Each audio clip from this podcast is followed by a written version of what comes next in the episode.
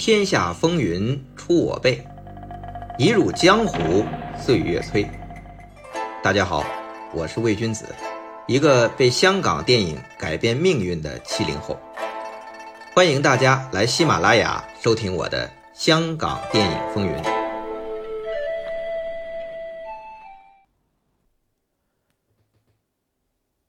香港电影工业历史上最庞大的公司。邵氏兄弟，到一九八二年，随着邵逸夫转战 TVB 电视领域，邵家几位公子相继退出董事会，方逸华入主董事会。一九八二年前后，邵氏出品制作的电影监制几乎全部署名方逸华。以前是邵逸夫和邵仁梅这兄弟俩。轮流挂监制，这意味着邵氏电影大权已经落在了方逸华手中。按照上一回我个人的理解，这方逸华呀，实际上是给邵逸夫看家护院的。邵逸夫用以前做邵氏电影血汗工厂的模式做 TVB，分身乏术，所以。要方逸华忠实执行他制定的邵氏模式，但问题是，到了这一九八二年，香港电影格局已经从双雄对决正式演变成邵氏、嘉禾、新艺城三国大战，再加上左派双南线崛起，形成四大院线争锋的形势，邵氏。作为老牌电影帝国，这新接掌大权的方逸华又该如何应对呢？前面讲，一九八二年可以说是香港电影的一个分水岭，除了格局变成三足鼎立、四线争锋，票房收入也达到了一个新的高峰。从一九八二年开始，港片儿。开始以能否过千万港币来衡量是否卖座了。这才几年呢？你说，一九八零年成龙才凭借《师弟出马》破了一千万，那是破纪录啊！但到了一九八一年，成龙没有新戏上映，只有许冠文的《摩登保镖》，他是达到了一千七百万港币。其他即便是新艺城的猛片《追女仔》。鬼马之多星、嘉禾的力作、洪金宝的败家仔和袁和平的勇者无惧都没过千万啊！但是到了一九八二年的农历春节，新艺城的最佳拍档、嘉禾的龙少爷、左派公司的少林寺、四舍五入，那都是两千万上下的票房打画啊！那邵氏的十八般武艺是九百九十一万，也几乎是一千万了。这还不止，一九八二年过了春节档，金公主院线三月上了陈寻奇永嘉创业作，请来洪金宝导演的《提防小手》，那票房是一千一百万，那是创了洪金宝个人的记录了。那四月新艺城推出《难兄难弟》，票房将近一千七百万，同时麦当雄在独立制片推手诸城影业的投资下。拍了自组影业的第一部作品，就是号称香港首部现场收音的《靓妹仔》，这票房也是破了一千万。这还不算，还有玄华为夏梦青鸟公司拍摄的《投奔怒海》，十月排在左派双南线上映，票房高达一千五百万。和《投奔怒海》同期对打的新艺城电影《小生怕怕》的票房。也是将近一千二百万。就这么说吧，从一九八二年开始，能进香港票房前十的，基本上都开始是按千万左右起步了。这可是一个分水岭啊！因为上一年一九八一年进入本港票房前十是五百万起步，那再往前倒一年，一九八零年。啊，进入本港票房前十是三百万起步。等到一九八四年，票房香港的前二十就全是千万起步了。哎，一晃也就是几年。成龙一九七八年冒起《醉拳》，打破所有功夫片记录，他在香港也才八百万港币而已。那李小龙的电影《楚原的七十二家房客》破纪录，那是七十年代中期了，前期了，也就是超过五百万而已。你看，一九六七年张彻凭《独臂刀》破百万，以后每年他都有百万票房电影诞生，所以呢，人称张彻为百万导演。那楚原人称楚千万，据说是按他的电影在中国台湾省的单部卖座数字称呼的，那是按台币计算的，所以叫楚千万。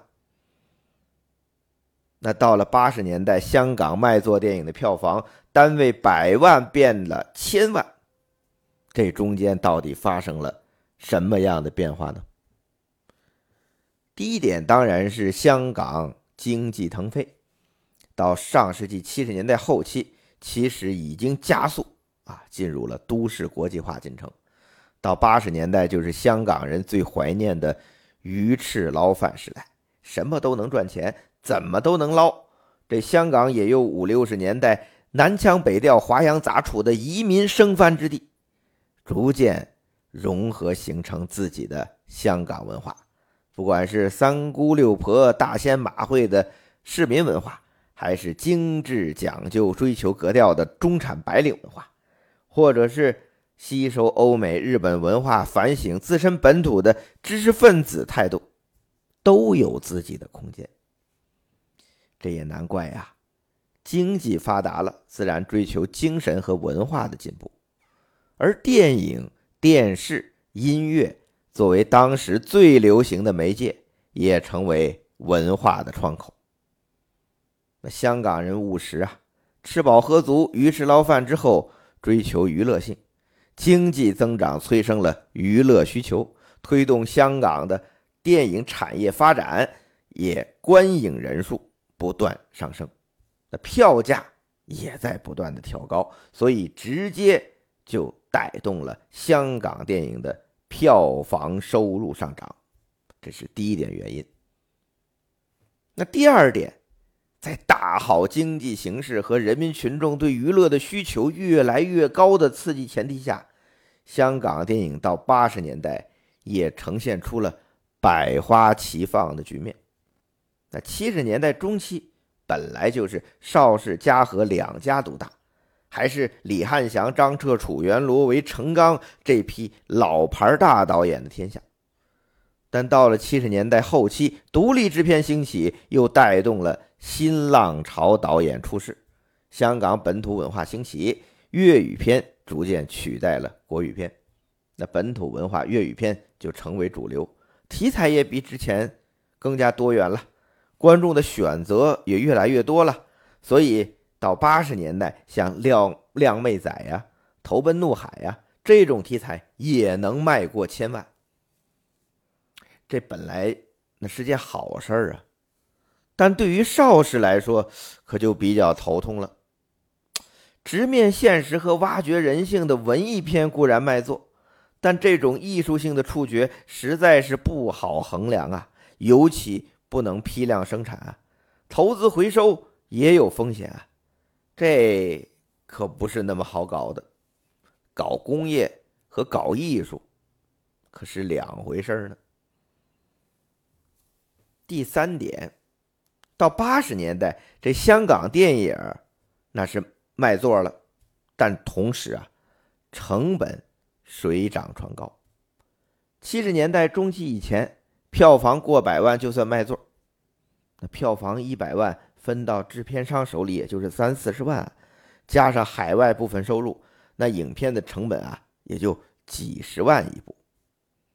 那到八十年代新艺城创业初期，也就是一九八一年左右，一部中等制作，那就已经升到一百万左右的成本了。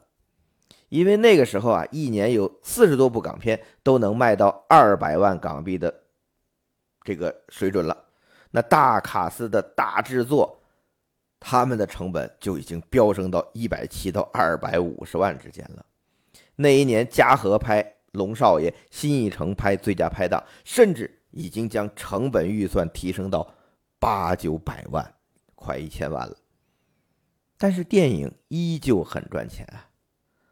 到八十年代，中国台湾省开始占据港片三分之一的市场，再加上东南亚的收入，即便因为物价普遍上涨和制作越来越追求精良，港片的成本不断的飙升。但依然很赚钱呢，这也是嘉禾和新艺城能够不断加大投入的原因。那对于邵氏来讲，虽然电影工厂化的流水线运作依然能够有效控制成本，但随着各种物价上涨啊，还要提防旗下导演、演员等工种被外面以高薪撬走啊，所以我也得适当加片酬啊。所以整体而言，邵氏的电影成本也是跟着香港电影的大体的局面也跟着上涨了。但邵氏的制作，他们的电影却远不及嘉禾和新艺城，甚至独立制片赚钱。这可是让刚刚坐上邵氏女皇的方逸华最头痛的问题。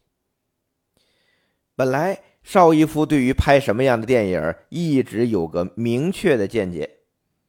首先，香港电影和好莱坞不同，因为好莱坞的市场太大，他们的英文电影辐射全世界，所以虽然以商业为主，但依然能够拍一些艺术性很强的片子。但香港电影的市场主要是港台东南亚，那就要更加计算。所以邵逸夫的经验是，他先是靠古装歌舞片起家，那就是黄梅调片了，就是五十年代末六十年代初的邵氏李汉祥时代。那观众看厌了呢，邵逸夫就转拍刀剑武侠片。那刀剑武侠观众看腻了，就拍功夫片。这就是六十年代后期到七十年代后期这十年，从张彻到楚原、刘家良的时代。总之啊。邵逸夫认为动作片是最稳当的。从他们上海发家时的二十年代末片时期，那就是《火烧红莲寺》最好卖嘛。蔡澜曾经问过邵逸夫：“哎，如果连武侠功夫观众也看腻了呢？”那邵逸夫的答案是：“那就得拍色情片了。”这就是七十年代中期李汉祥回到邵氏拍的一系列风月片和演员。吕奇、何帆转做导演拍的一系列或香港风情片或海外情色片的时代了。可是，如果连功夫、武侠、风月都不好卖了呢？这个邵逸夫没说，因为他没赶上。但是接班看家的方玉华遇到了，确实到了一九八二年，功夫、武侠、风月都卖不过新艺城的最佳拍档《追女仔》。那种时装动作喜剧了，所以邵逸夫虽然给到了方逸华接掌邵氏的大权，但日子不好过呀。时为八十年代初啊，那我们可以盘一盘方逸华初登大宝石邵氏电影的整体情况。首先映入我们眼帘的是邵逸夫留下的历史宝贵财富。老牌大导演方阵，走在第一位的依然是李汉祥大导演。他从做导演啊，基本就是和邵氏合作，从邵氏父子公司啊到邵氏兄弟公司，那是他拍摄的一系列黄梅调电影，让邵逸夫在香港站稳脚跟，让邵氏兄弟能够在六十年代和电懋斗了个旗鼓相当。可以说，李汉祥是邵氏的开国功臣。这部分啊，我们在第二季详细讲过。后来，李汉祥跑去中国台湾省搞国联影业，失败后回到香港，再次回到邵氏。一九七二年，他凭借《大军阀》开创风月笑片潮流。一九七四年，一部《金瓶双燕》将风月情色片推向顶峰。就这样。在七十年代中期前后，一系列通俗搞笑、风月细描世俗趣味，偶尔又抒发古之幽情的折子戏，什么北地胭脂啊、风花雪月呀、声色犬马呀、洞房密室啊，您听听这名字，能不卖座吗？太通俗了，都快低俗了。哎，作为可以名留中国影史的大导演。李汉祥如此犬儒，其实让很多影迷和影评人比较失望。但一九七五年啊，李汉祥拍出了《倾国倾城》和《瀛台泣血》两部清宫正戏，在邵氏片场打出了紫禁城的气派威严。两集整套戏虽然脱胎自之前的《清宫秘史》，但也算是别出心裁呀，尽显李汉祥的。多年功力，也是邵氏可以拿出去待客的门面作品，这是招牌啊！制作精良。那到七十年代后期，李汉祥看上王峰拍的《乾隆皇奇遇记》，他就聚集刘勇、汪宇原班人马开拍《乾隆下江南》，大为成功。那就继续拍下去吧。这种戏说皇帝的题材，什么乾隆下扬州了。乾隆皇与三姑娘了，一直就拍到了一九八二年。当然，这期间李汉祥是风月篇、风月笑篇是不会停的，什么鬼叫春呢、销魂玉呀，哼，可以说都是游戏之作。到一九八二年，方逸华掌控邵氏之时，李汉祥推出了三部电影，一部是戏说乾隆的延续篇。乾隆皇君臣斗智，一部是把他自己的专栏《三十年戏说从头》拍成了电影版，揭秘片场文化各种闲时笑料。这两部，唉，还是李大导演的游戏作。唯有这第三部《武松》，堪称李汉祥在邵氏继《倾国倾城》之后又一部以严肃正剧风格。拍他自己最擅长的题材，是用心用力制作，出来效果很好。女主角汪萍演潘金莲拿了金马影后，老戏骨古风，其实当时正值壮年，用京剧矮子步的方法演出武大郎，拿了金马奖的最佳男配角。但是在香港啊，李汉祥的这三部戏，就是这《乾隆皇君臣斗智》。三十年戏说从头，还有武松，在香港的票房都是一二百万，都排在香港年度票房六十名开外。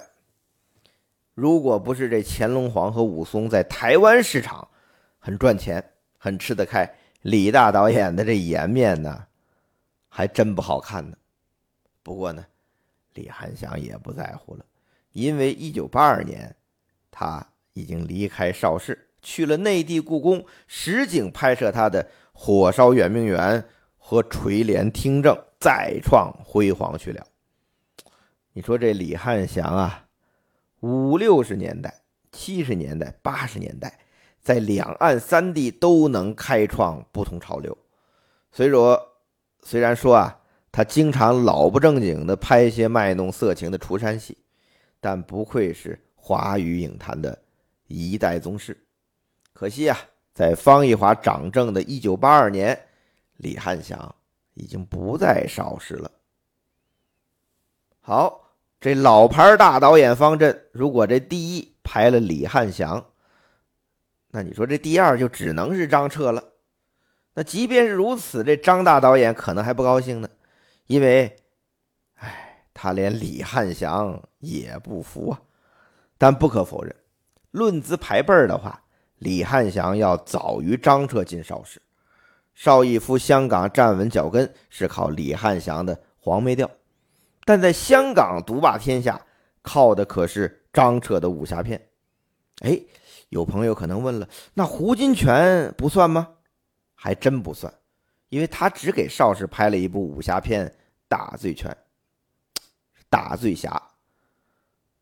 那龙门客栈。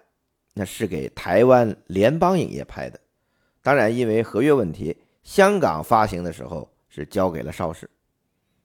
那在上世纪六十年代后期到七十年代前期，张彻在邵氏可说是一家独大。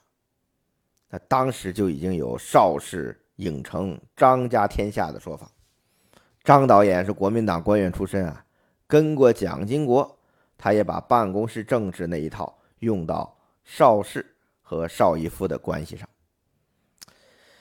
当然，这些啊都是虚的。主要还是张导演的武侠片以及后来的拳脚片引领潮流，制造英雄偶像，在市场上特别成功，才让邵逸夫一度对他言听计从。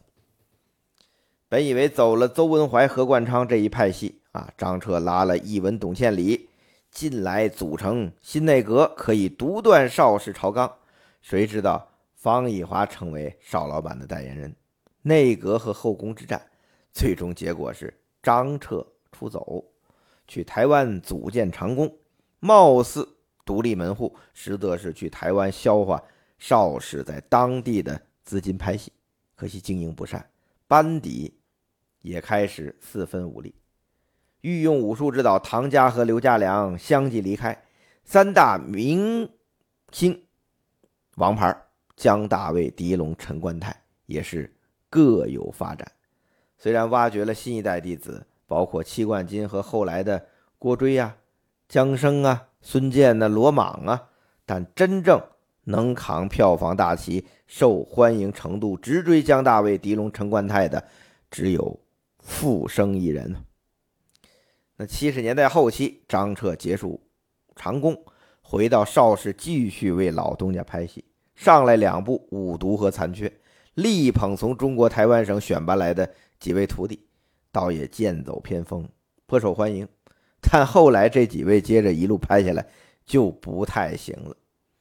眼见楚原老弟拍古龙武侠大受欢迎，张彻啊也就有样学样，转拍金庸武侠。从《射雕英雄传》开始，到八十年代拍什么《飞狐外传》呢，《碧血剑》呢，《神雕侠侣》呀，可惜。卖座是越来越差，这也难怪啊。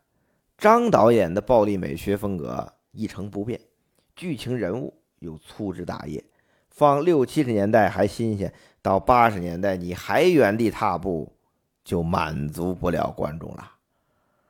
毕竟同时期洪金宝、成龙、袁和平、刘家良的功夫拳脚，人家都拍成那样了，那张导演的金庸武侠还是打功夫。哼呼呼哈哈，已经没啥可看喽。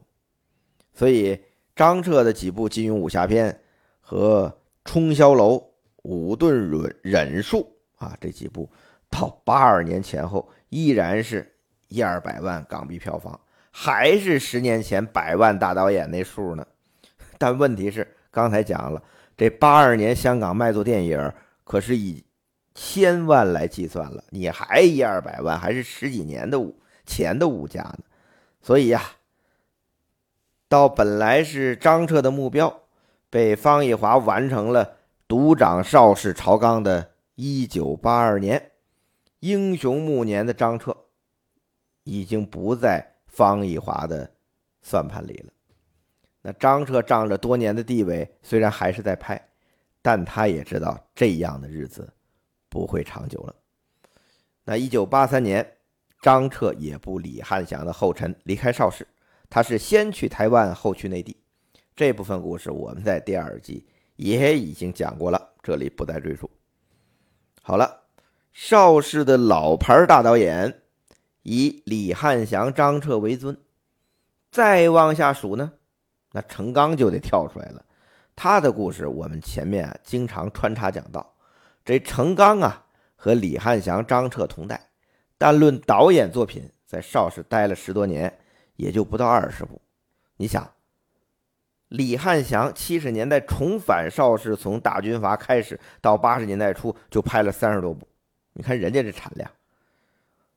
不过这陈刚拍戏虽然产量不高，但质量不俗。陈刚有才呀，但有点神经质，不太好合作，所以邵逸夫对他也是控制使用。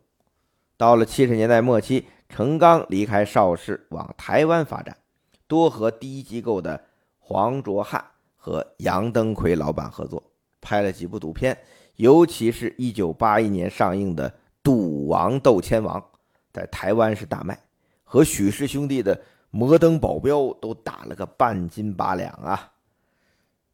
程刚还是有才，那这部《赌王斗千王》啊，一九八一年在台湾大卖，在香港呢是由邵氏发行，也曾被寄予厚望。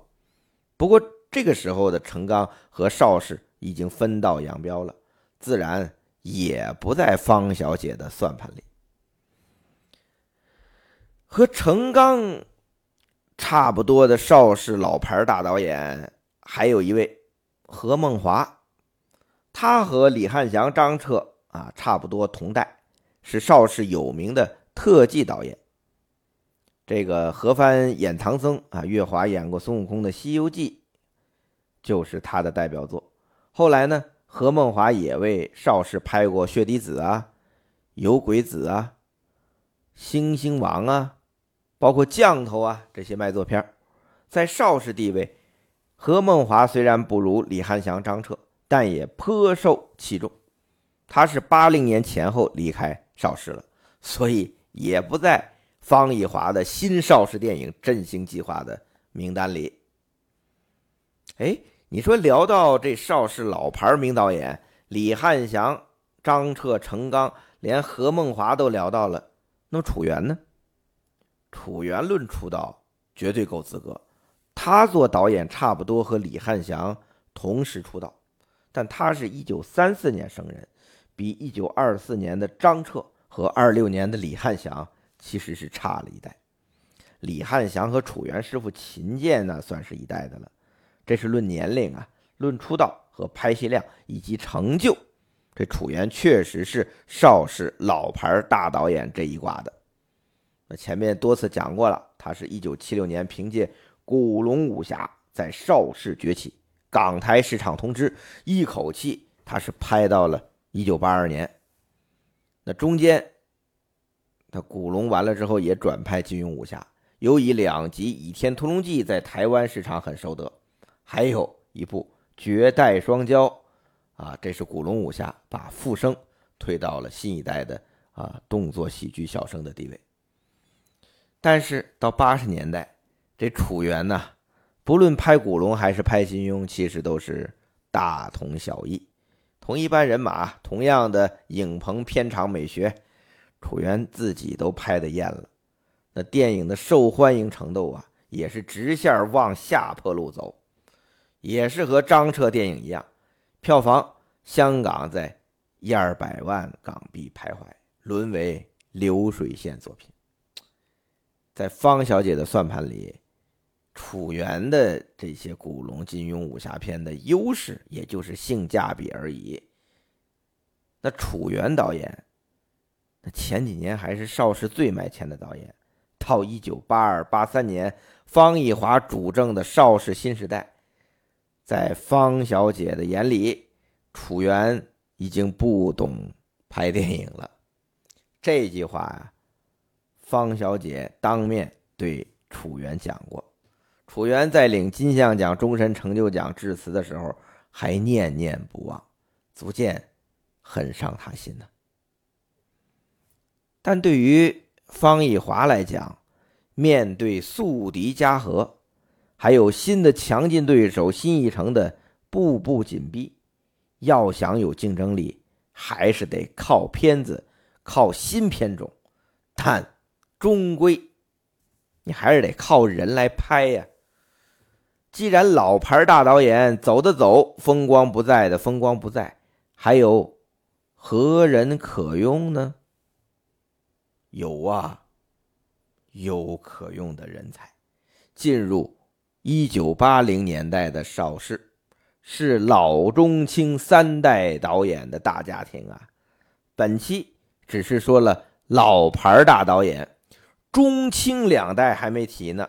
这波人可是颇有魄力和创意之心呐！